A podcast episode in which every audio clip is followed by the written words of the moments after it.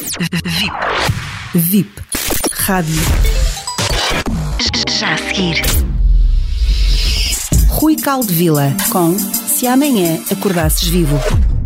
Se amanhã acordasses vivo, hoje lembrei-me de tudo aquilo que fiz no último programa e falei que teve uma boa repercussão do lobo bom e o lobo mau, aquele que alimentarmos mais é aquele que vai funcionar melhor. Ora bem, hoje pensei numa coisa interessante também de origem indígena, que é do Carlos Castanheda, que conviveu um xamã e, aliás, tornou-se seu discípulo. O xamã chamava-se Dom Juan Matos ou Dom Juan del Peyote. Peyote é uma bebida alucinogénia muito usada em trabalhos xamânicos antigamente, hoje usa-se outros métodos, mas ainda usam também bebidas desse género. Era um índio da tribo de Yaquis, do México. Conheceram-se, ele escreveu, Carlos Castanheira, vários livros e um dos contos que aparece no livro foi um dia ele virar-se para Dom Juan e dizer-lhe: Dom Juan, quando eu estou numa encruzilhada entre vários caminhos, não existe alguma coisa que eu possa me aperceber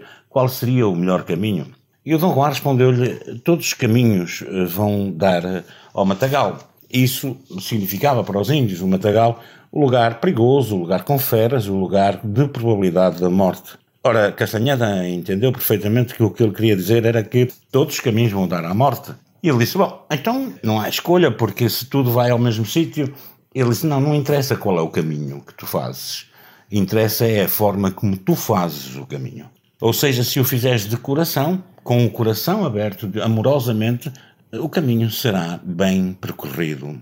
Isto levou-me também a uma conexão, um diálogo, uma metáfora que eu acho muito bonita, que diz que todos os rios vão dar ao mar. Mesmo aqueles que são afluentes de outros rios, se unem as suas águas, se unem as suas vidas, mas o caminho será sempre ir dar ao mar. Ou seja, no fundo, os rios vencem turbulências, os rios vencem obstáculos em todo o seu caminho, desde a nascença até ao grande final, que é alimentar uma quantidade enorme de água, que é o mar, que toda a gente diz que é poderoso. No entanto, o poder do mar está na sua humildade, porque ele consegue estar um milímetro abaixo de todos os rios e receber a água dos rios e não dar essa água. No caminho, os rios ultrapassam, como eu disse, grandes dificuldades. Mesmo barragens, elas têm que ser abertas porque eles continuam a gerar, com a força do seu movimento, energia que alimenta milhares de pessoas, cidades inteiras.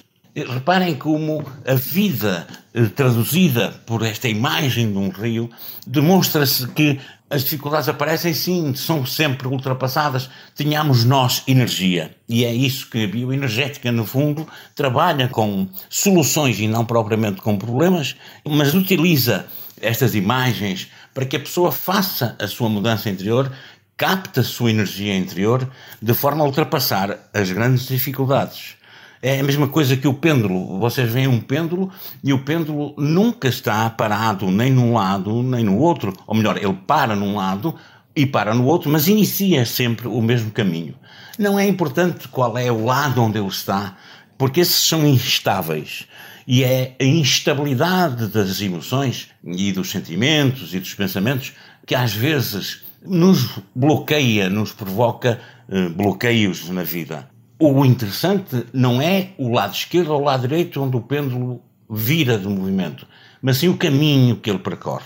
Eh, eu estou com este intuito desta rúbrica de vos mostrar um novo caminho, uma abordagem nova da forma de ajudar-vos e de vocês se ajudarem a si próprios, porque, como digo sempre, vocês têm dentro de vocês essa força que os rios têm de ultrapassar obstáculos, de continuar a gerar energia, até chegar ao ponto onde encontram uma poderosa quantidade de água que eles vão dar-lhe doçura, mas ao mesmo tempo entregar-se a ficarem juntos com essa enorme quantidade de água.